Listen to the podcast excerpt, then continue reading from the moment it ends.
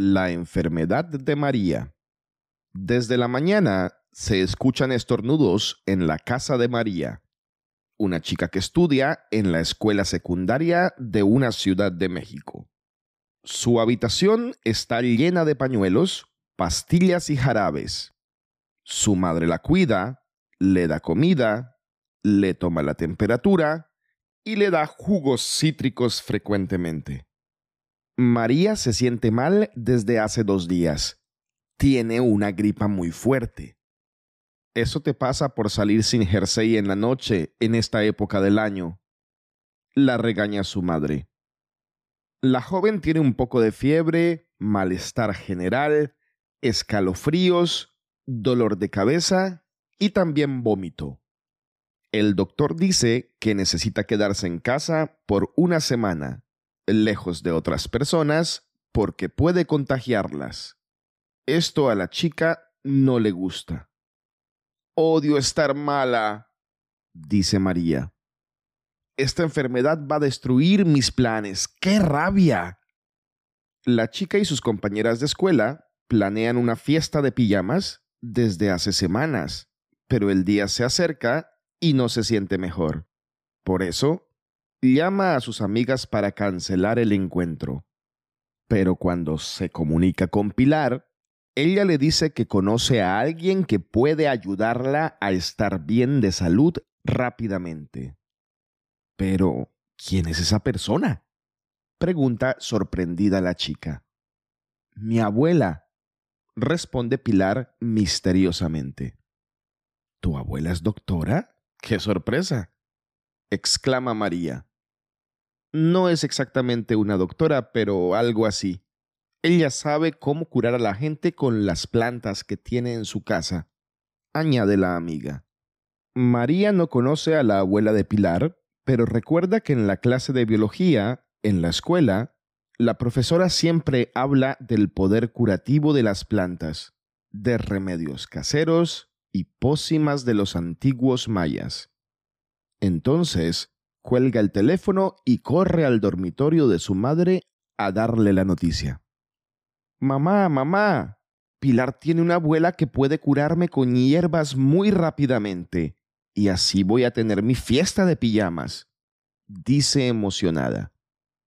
¿La abuela de Pilar es yerbatera? Pregunta la madre. ¿Una hierba? ¿Qué? ¿Te refieres a que cura con hierbas? Sí, así es. Ella conoce muchos remedios caseros, contesta la chica. La madre observa a su hija entusiasmada. No sabe qué hacer. Por un lado, no conoce a la abuela de Pilar. Y por el otro, tampoco está segura si es buena idea salir a la calle, subir a un autobús y cruzar toda la ciudad hasta su casa.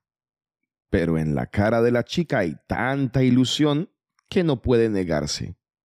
Piensa por un momento y sonriendo le dice, Ve con Pilar y su abuela, pero abrígate bien, cuídate y vuelve a casa pronto. Las dos chicas se encuentran en la parada de autobús y en poco tiempo están en camino. El vecindario donde vive la señora está al otro lado de la ciudad. El autobús va lleno de gente y casi no hay aire fresco algunas personas estornudan, tosen y otros moquean. Después de media hora de viaje, las amigas se bajan enfrente de la casa de la señora. La fachada es de color terracota. Hay un gran jardín alrededor y un huerto con muchos vegetales. La viejita que está viendo por la ventana cuando las chicas llegan sale a recibirlas. Bienvenidas a mi casa, dice la abuela. Gracias, señora, pero aquí hace mucho frío y usted no tiene jersey, se puede enfermar, comenta María. Mi abuela tiene muy buena salud. Ella cocina solo con plantas y vegetales de su jardín. Tiene gallinas, cabras y hasta una vaca, le explica su amiga.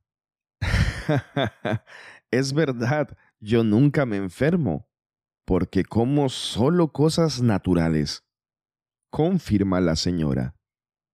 Pero vamos adentro, y bebemos una agüita de hierbas. Agrega la viejita. El interior es muy acogedor. Es un lugar de estilo rústico colonial. El suelo en algunas habitaciones de la casa es de piedra, como por ejemplo en la cocina. Los techos son bajos y por esa razón es un poco oscuro. Pero huele a hierbas y a campo. Esto le encanta a nuestra amiga María porque le recuerda su infancia en la casa de su abuela. El jardín es muy bonito, tiene muchas flores y árboles frutales, exclama María. Desafortunadamente tengo un catarro muy fuerte y no puedo disfrutar del olor de este lugar, pero estoy segura de que es fantástico. No te preocupes, mijita. Sé que es muy importante para ti mejorarte en poco tiempo creo que tengo lo que necesitas. Es una receta antigua para preparar un remedio casero muy efectivo, dice la mujer mientras se levanta y abre uno de los armarios de la cocina. Pero para hacerlo, tenemos que ir al huerto y encontrar algunos ingredientes que no tengo aquí en la casa, agrega la señora. Genial. Me encanta recoger las hierbas de tu jardín, abuela, dice Pilar. ¿Qué ingredientes necesitamos? pregunta María. Jengibre, ajo, tilo, hiedra, regaliz, flor de sauco y hojas de aguacate. Aquí tienen este libro con fotos de plantas, responde la abuela. Esto seguro nos puede ayudar, dice Pilar. Pues vamos al jardín, exclama la chica enferma. Las dos muchachas y la señora mayor van al huerto a buscar los ingredientes. Allí, poco a poco, reúnen lo necesario. Al final su cesto está lleno de hierbas. La viejita lleva las plantas a la cocina y prepara la receta. Las chicas tienen que esperar en el salón. La abuela hace mucho ruido mientras cocina. En el aire hay un olor a canela muy fuerte. Después de un rato, ya está todo listo.